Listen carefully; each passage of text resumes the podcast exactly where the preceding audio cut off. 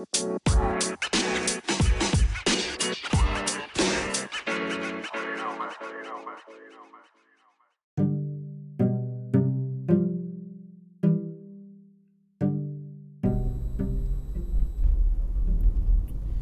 no sé si ustedes saben, pero pero Barry Allen es el Flash más importante.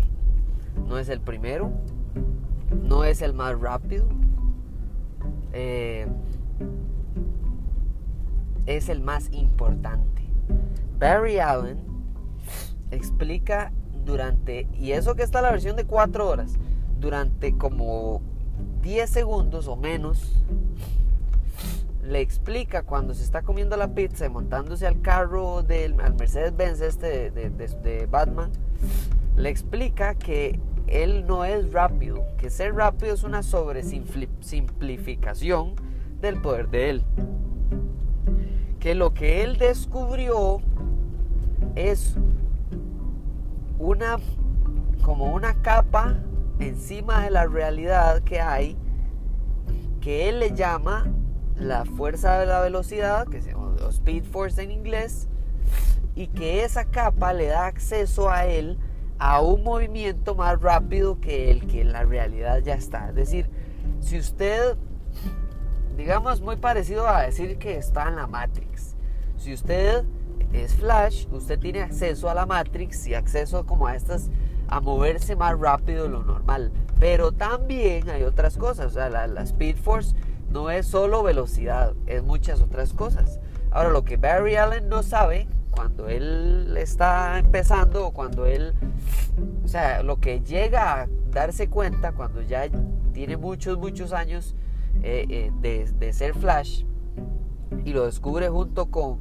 con eh, Jay Garrett, que es el primer Flash, se dan cuenta de que Barry Allen es el Flash responsable por la creación de esa como dimensión, digamos, o, capa sobre la realidad que se llama la Speed Force.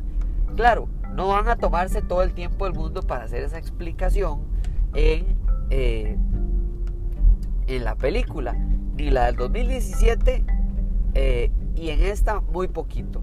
Pero ¿cuál es, la, ¿cuál es la importancia de Barry Allen para la Liga de la Justicia? Y para DC en general como universo cinematográfico y como universo de cómics en general, como multiverso. Barry Allen tiene la capacidad de reescribir cosas, pero esa capacidad no es una ventaja.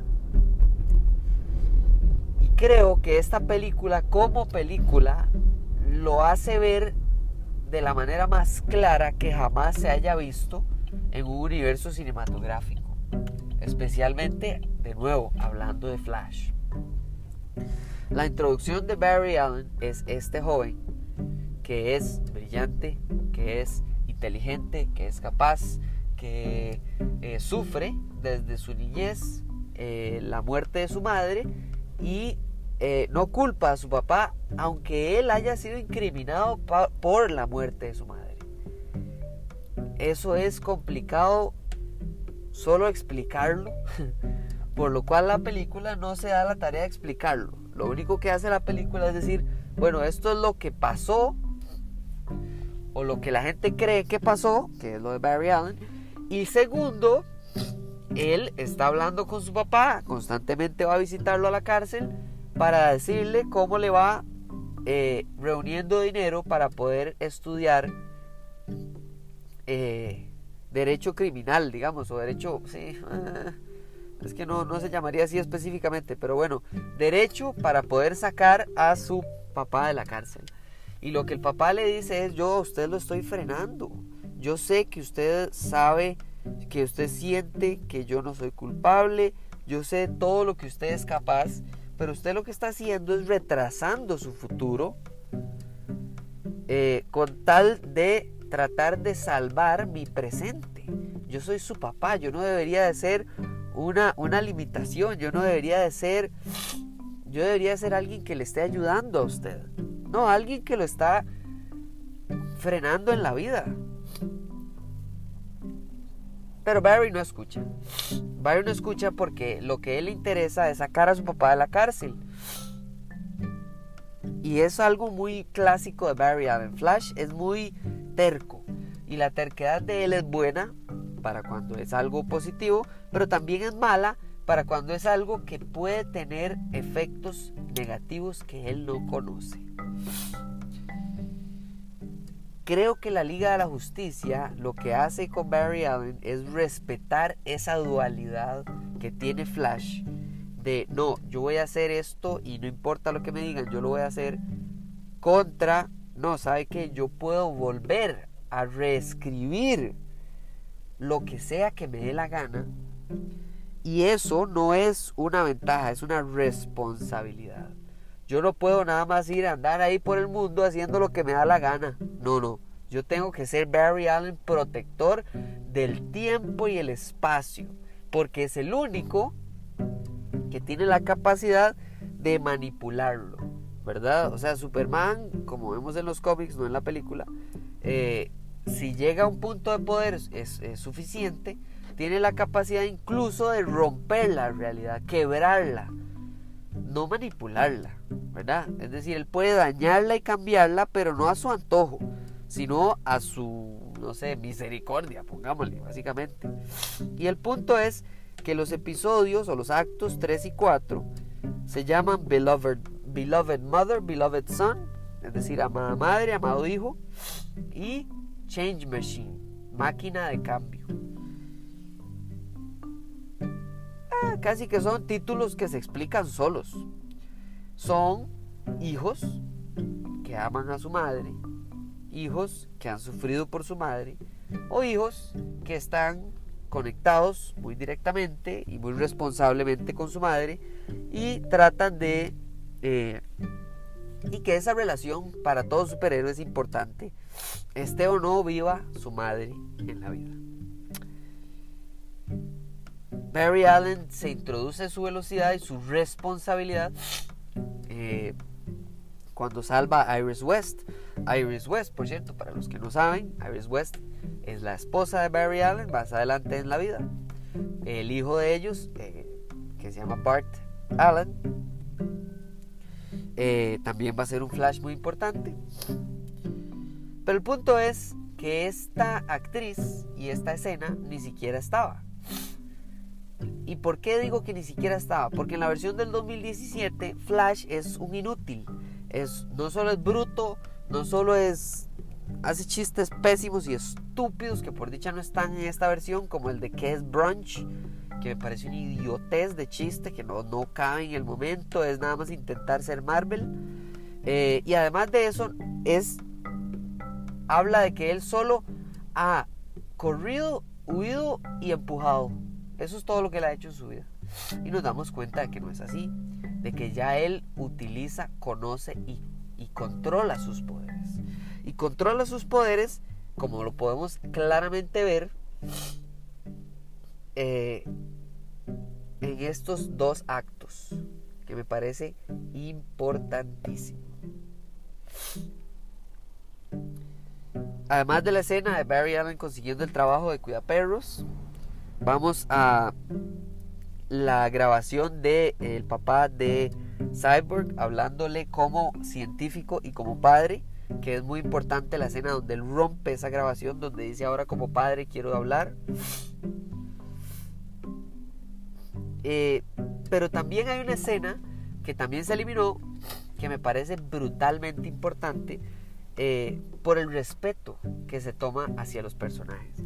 Es este momento normal, tranquilo y explicativo, en donde pasivamente hay que explicar, número uno, por qué Batman puede sobrevivir a láser de los ojos de Superman o balas de alienígenas, pero al mismo tiempo desarrollar un poquito de amistad, de respeto, de cariño y de admiración por parte de Alfred hacia la Mujer Maravilla. Él sabe quién es ella. Él ha leído las increíbles y maravillosas historias y posibilidades y capacidades de, Diana Prince. Y ella está haciendo té.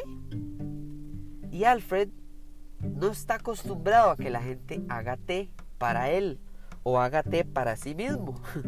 él siempre hace todo.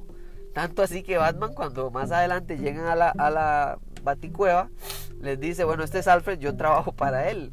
Jamás lo presenta como su mayordomo, porque es muy, mayordomo se queda recorto. Es el mae que le ayuda a construir las cosas, que le ayuda a arreglar las máquinas, a diseñar los trajes, a volar la, la, eh, el, el, avión cuando él no, cuando está en piloto automático, a miles de millones de cosas. Alfred es Alfred, no es un mayordomo. Y bueno, en esta conversación amigable de té, en la que es muy gracioso porque Alfred está bastante incómodo de que alguien se esté haciendo su propio té, por supuesto porque él es experto en hacer té. Eh,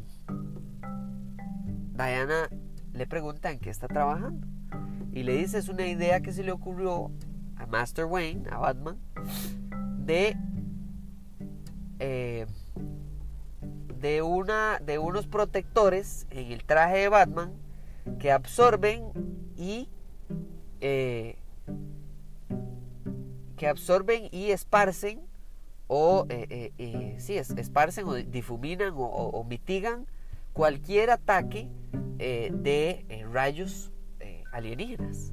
Y entonces la prueba que hace es con una pistola. Lo importante de esto es que se explica, se muestra y se ejemplifica que Batman y Alfred están trabajando en poder protegerse desde que Batman vs. Superman existió de rayos alienígenas, de ataques alienígenas, de fuerzas que básicamente a cualquier ser humano lo despedazarían. Finalmente, eh, además es ese momento en el que Diana está investigando sobre Cyborg. Cyborg, como tiene acceso a absolutamente todo el mundo digital, le interrumpe la búsqueda que está haciendo y le dice, ¿por qué me está buscando? Veámonos aquí. Ella llega, él está ahí, incluso con una maleta, si no me equivoco, eh, y es el primer momento en el que Diana y Cyborg se conectan como personajes. Ambos han sufrido pérdida de un ser amado, ambos no saben cómo seguir adelante después de esa gran pérdida y ambos culpan a alguien muy específico después de esa, después de esa gran pérdida. Diana siendo culpándose a sí misma y eh, Víctor culpando a su papá. Es bonita la escena porque, porque él no, no puede creer que alguien que no se vea anormal como él se vea anormal y que sea eh, también poderoso como ella él lo sabe, él sabe todo porque tiene acceso a todo el internet y sabe que tiene más de 5.000 años, está, está preocupado o por lo menos tiene empatía hacia él y le dice, yo sé lo que usted siente, yo sé lo que usted vivió, vive y está sintiendo. Y no se trata de sentir que esto, esto que usted tiene es una maldición. Ella es la hija de Zeus. Ella es la God Killer, como le llaman en la, en la, en la película de la Mujer Maravilla. Ella, ella es lo que dejó Zeus para matar a los dioses. Cuando ella pensó que era una espada que Zeus había creado para que las amazonas se defendieran de, ataques de dioses. Y no es ella propiamente la que quedó. Finalmente llegamos a la, a la, escena del comisionado Gordon, que me encanta, que es J. Jonah Jameson, que es genial. Eh, cuando él porque es, esa escena en el techo es, es, necesaria, uno, porque ahí está la comedia de Zack Snyder, dos, porque ahí es donde finalmente eh, Cyborg decide ayudar y se da cuenta de que, bueno, primero su padre ya no está, segundo, eh, que, que, Batman se va a reunir, tercero, se da cuenta de a dónde está localizado eh, Steppenwolf y, sus, y, sus, y sus personas. Y cuarto, y cuarto, muy importante, eh, deciden ir a salvar al papá de Cyborg sin un plan. Nada más como un conjunto de carajos ahí que van a ir a ver qué hacen porque ellos tienen poderes. Ahora, falta Aquaman todavía, que se les una. Pero es muy importante porque aquí es donde ya empieza la dinámica entre todos. Barry Allen todo afectado por ver a, la Mujer Maravilla porque es muy hermosa y se presenta como hola Diana, mi nombre es Barry. No, es como es hola Barry, mi nombre es Diana, lo cual es al revés. Y básicamente lo que me gusta es que en esta primera pelea contra Steppenwolf, Steppenwolf no es como que gana, pero no se ve, o sea, nada más se ve retrasado un poquito por, eh, por la Liga de la Justicia en ese momento, porque Diana es muy fuerte, porque no contaban con Flash y porque Cyborg decidió ayudar junto con Batman, ¿verdad? Entonces él trata de nada más como ah, no darles importancia, los trata de matar ahogándolos y ahí es donde se nos une Aquaman, que por cierto es una escena de, revelar, de revelar Aquaman brutal, a donde cuando se rompe la represa eh, se ve Aquaman cuando está entrando el agua, se ve él como detrás de todo el torrencial de agua, utiliza de nuevo el tridente de la reina de Atlantis para controlar, frenar el agua. Y con eso no solo los salva, sino que básicamente que se introduce ante ellos y les dice como, hey, vean, yo también vengo aquí a ayudar porque sé que es de mi responsabilidad, porque ya sé lo que hizo este carajo y se robó, por cierto, la de la Mother Box de Atlantis. Y entonces yo estoy aquí para ayudar. Me gusta que en esta escena, comparada al 2017, hay un momento importantísimo en el que ya vimos cómo funciona Barry Allen y Flash, ya vimos cómo es rápido y todo, pero no lo vimos desde los ojos de un ser humano, lo vimos desde los ojos de él. ¿Y cómo son los ojos de él? Bueno, los ojos de él, muy fácil. Lo que hacen los ojos de él es que todo se congela y él se mueve. Pero desde un ser humano no es lo mismo. Entonces está esta escena donde están los científicos y él les salva la vida a, todos. Cuando se rompe un pedazo como de pared, les va a caer toda la pared encima y él, moviéndose a la velocidad de la luz, em, empuja y quita todas las piezas menos una, que por dicha Cyborg ayuda con esa pieza. Y entre Cyborg y Barry Allen salvan el día. Después de este gran momento en el que se dan cuenta de que todos son muy poderosos, pero que si no trabajan juntos no lo van a lograr, eh, ya se revela el plan de Steppenwolf cuando las, las Mother Boxes le dicen, bueno, en este, en este planeta está eh, la ecuación de la antivida que ocupa Darkseid. Y entonces el carajo ahí por medio de los Mother Boxes hace como una llamada de, por Zoom a Darkseid y le dice, vea, esto es lo que yo voy a hacer para pedirle a usted perdón.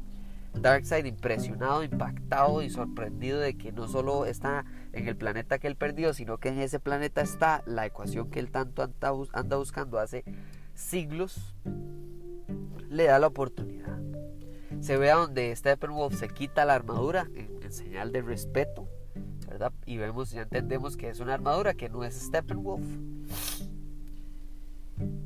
Y entonces nos dan, gracias a Cyborg, nos dan la ecuación, nos dan el momento, nos dan la realidad y esta reunión que me parece fundamental que la hayan hecho, uno más larga, dos más compleja, tres más honesta. Y cuatro eh, más sincera entre toda la Liga de la Justicia menos Superman pensando en cómo carajos hacemos. Uno para ganarle a Steppenwolf. O dos cómo revivimos a Superman.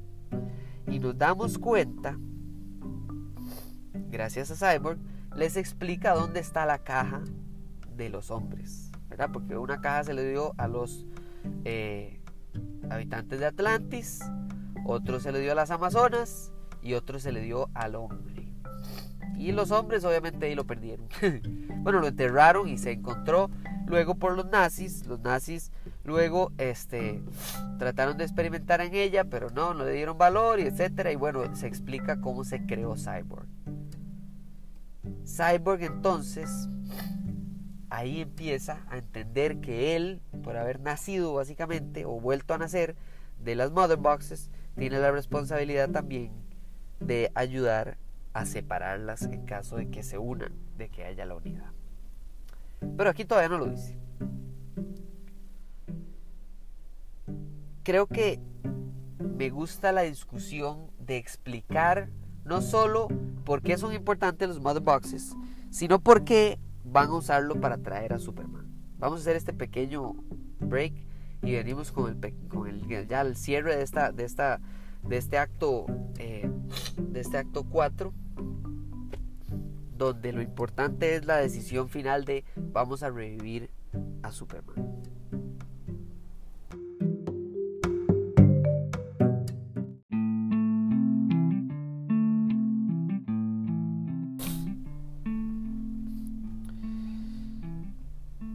Primero que todo es importante detallar que aquí es donde se explica por qué Zack Snyder abre la película con la muerte de Superman. La muerte de Superman es la señal que ocupaban los Mother Boxes para decir ya no hay linternas verdes y no hay kryptonianos. No hay ningún kryptoniano en este planeta. Se murió, es decir, ahora es cuando nos podemos activar para concluir lo que tratamos de hacer cuando venimos con Darkseid hace miles de años. Creo que es importante porque aquí está el momento donde se explica que las mother boxes son para bien y para mal, no son cosas malas. Están siendo utilizadas como un arma de destrucción, pero en realidad lo que hacen es romper esa ley universal casi de bueno, no, no, no romperla, sino utilizar la ley universal de que todo está hecho de materia y de átomos para hacer cosas irreversibles, reversibles, solo porque ahí están las, los átomos. Es decir, y la, esa es la analogía, si usted agarra un fósforo, usted puede quemar una casa, pero usted no puede agarrar esas cenizas y reconstruir esa misma casa. Bueno, con, uno, con un mother box sí se puede todos se vuelven a ver y Barry Allen utiliza su siempre, siempre necesario eh, momento de, comedia para decir, yo sé que todos lo estamos pensando, dígalo a alguien más. Hay que revivir a Superman. Superman es la razón por la cual podríamos derrotar a este carajo y salvar a la Tierra, no solo ahorita, sino si eventualmente en serio va a venir eh, Darkseid, ocupamos alguien que pueda guiarnos contra Él. Y me gusta la frase, me encanta la frase, que dice Batman, que es, no hay nosotros sin Él. There's no us without Him.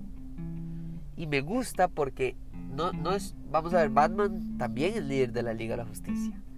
Batman también es importantísimo y, y es un estratega increíble.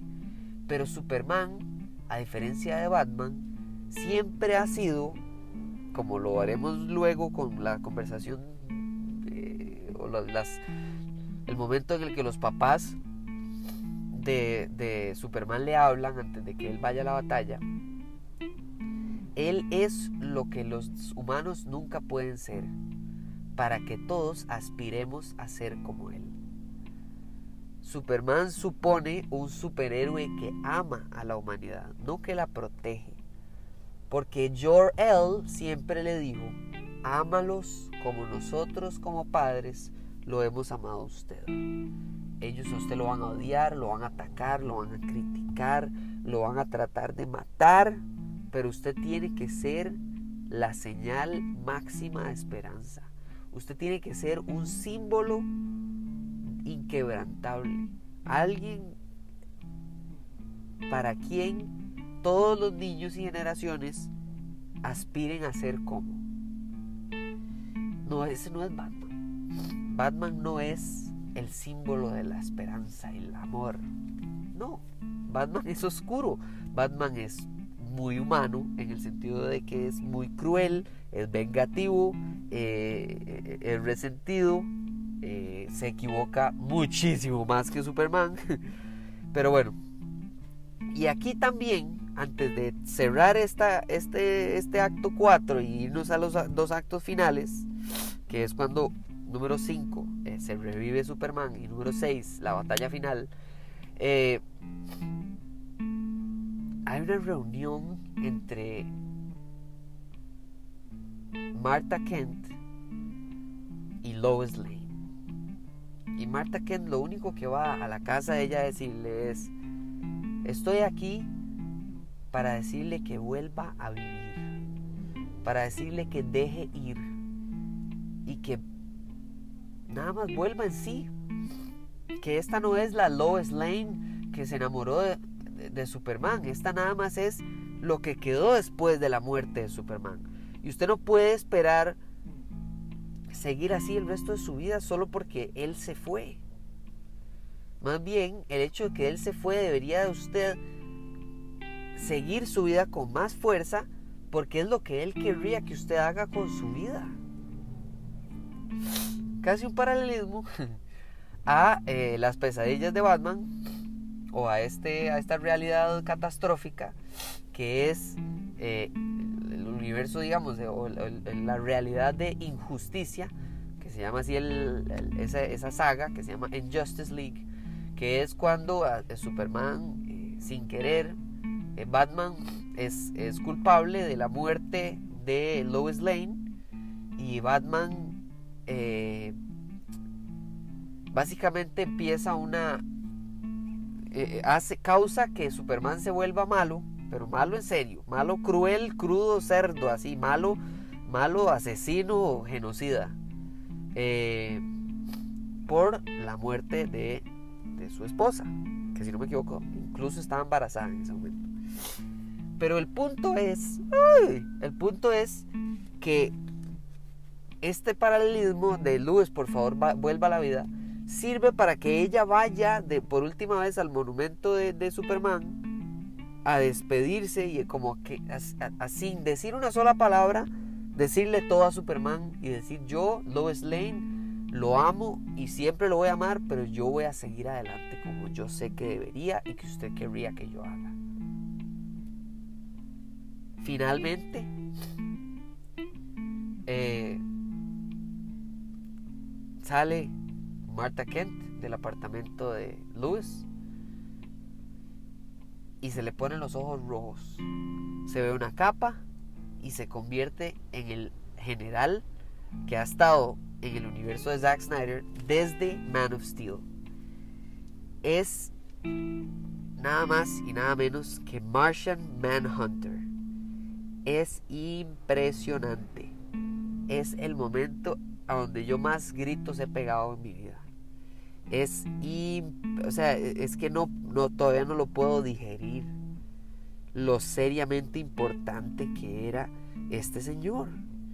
O sea, vamos a ver si entiendo, si les explico bien. Este señor, este general, está en eh, está en el universo de,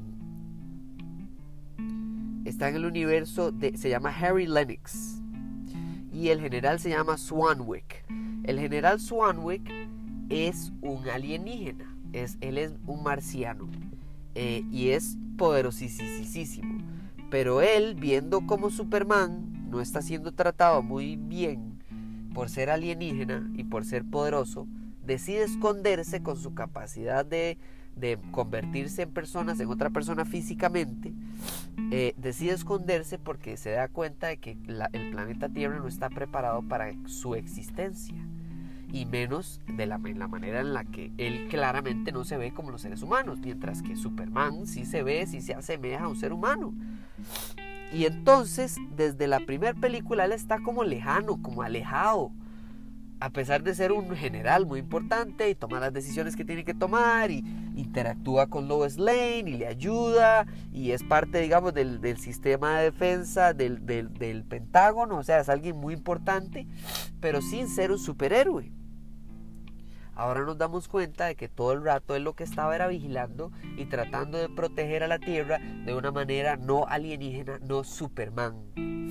Y Superman es quien le inspira a él, quien lo hace moverse hacia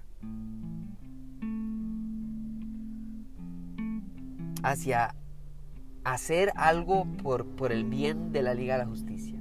¿Y qué es ese bien? En ese momento es hacer que Lois Lane vuelva a la vida. Porque él, aunque no sabe, o bueno, no sabemos si sabe, que, que Clark, eh, bueno, que Superman lo van a revivir, en ese momento él lo que está haciendo es que Lois Lane vuelva a, su vida y la vida de Lois Lane es ayudar a los demás. es lo que Superman querría que haga. Claro, poco sabríamos que luego ella es la que entonces ayuda a que, a que Superman se, tranquilice, eh, no, no mate a Batman, no mate a la Liga de la Justicia y se vaya eh, junto con ella a la, a la a Smallville, a la, a la, a la granja de los Kent. Creo que quiero cerrar este, esta parte antes de ir a los últimos dos eh, actos y el epílogo. Quiero cerrarlo mencionando algo muy importante de esta reunión final donde se decide revivir a Superman. Todos en la Liga de la Justicia saben que la Mujer Maravilla es la única que puede contra Superman. Es la única que es igual de poderosa o muy muy cercana a Superman. Pero todos también saben que ocupan a Superman. Todos saben que a pesar de que sí, es el más poderoso, es el más fuerte, es el más X, Y, Z, W, también es un líder que ninguno de ellos es. Diana Prince, la Mujer Maravilla, es líder de una manera, Batman es líder de otra manera, eh, Flash es líder de otra manera, Cyborg es líder de otra manera. Pero todos, todos ocupan un norte y el norte es y siempre ha sido y es la misión que le encomendó Jor-El desde Man of Steel a Superman y le dijo, usted no solo es el primer nacimiento natural, sino que usted tiene la capacidad de ser quien las demás personas no pueden ser. Sea ese símbolo, no sea un guerrero, no sea un defensor, no sea un padre, no sea un, no, sea lo todo, sea algo más que eso, sea algo casi abstracto. Sí, a mí personalmente me ha parecido que siempre ha sido como un Boy Scout, ¿verdad? Una persona eh, de ayudar a los demás, casi perfecto y intachable y etcétera, que no está mal, nada más no es lo que a mí me atrae. A mí me atrae más un superhéroe como Barry Allen, un poquito más con más fallas, ¿verdad? Un poquito más humano, pero entiendo perfectamente la necesidad de Superman. Y me encanta que en esta reunión no solo todos hablan de, de la necesidad de Superman, sino que queda muy claro que todos piensan que es un riesgo que se debe llevar. El riesgo de revivir a Superman es un riesgo necesario, que todos se lo deben. Flash incluso más adelante dice, Él es mi razón, Él es mi héroe que hizo que yo quisiera ser un superhéroe. Es algo tan sutil pero tan real, tan necesario, que Batman también siente esto a través de toda su película, de todo Man of Steel y de todo Batman vs. Superman. La Liga de la Justicia quiere culminar el proceso de Zack Snyder de, eh, de, esta, de esta saga, digamos, de Batman y Superman.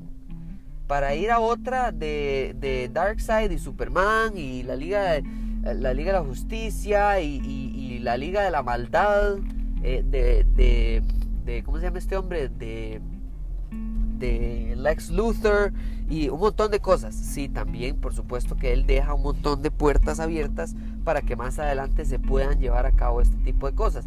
Pero eso solo son cosas para más adelante. Se cierra igual el ciclo. Se cierra la creación de los nuevos dioses o los nuevos protectores de la tierra.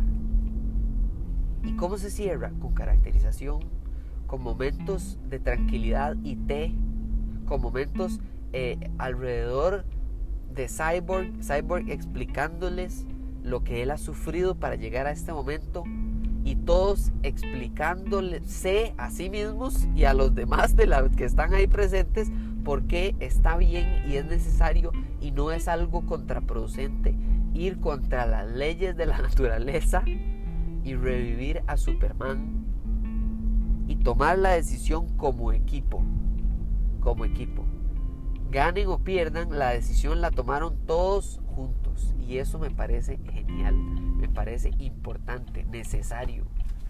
Entonces, quiero cerrar con esa idea.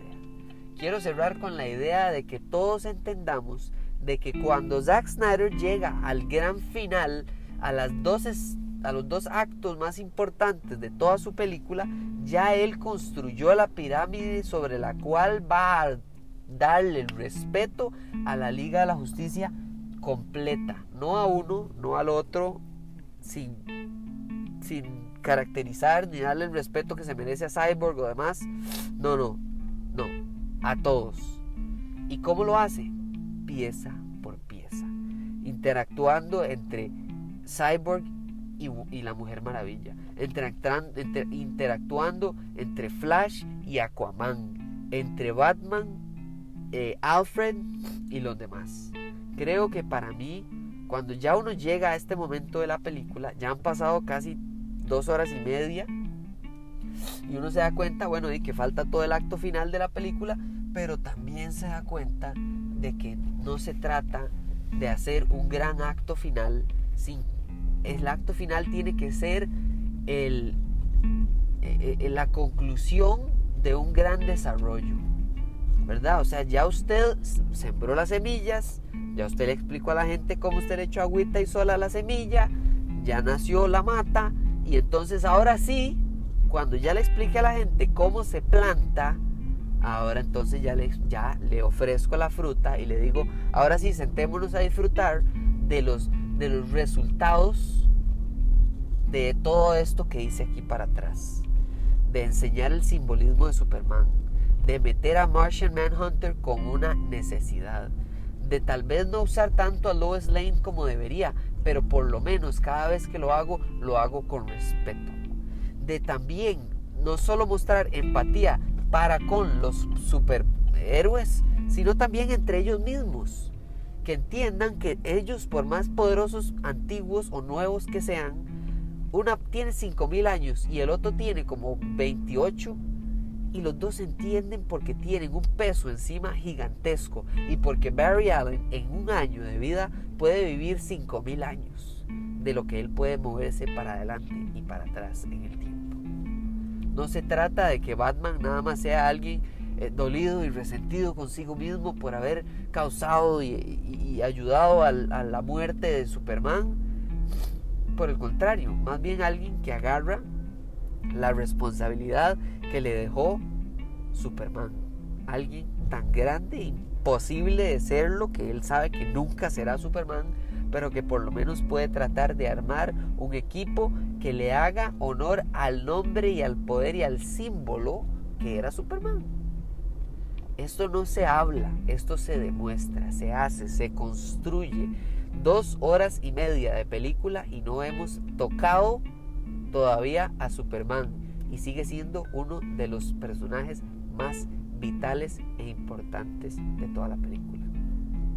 Bueno, gracias por escuchar de nuevo este segundo episodio, eh, perdón, tercero de los cuatro y mañana se viene el último y se cierra esta caraja.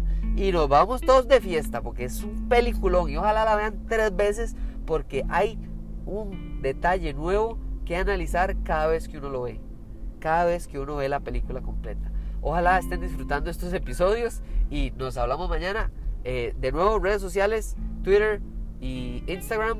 Hablemos Paja CR. Chao.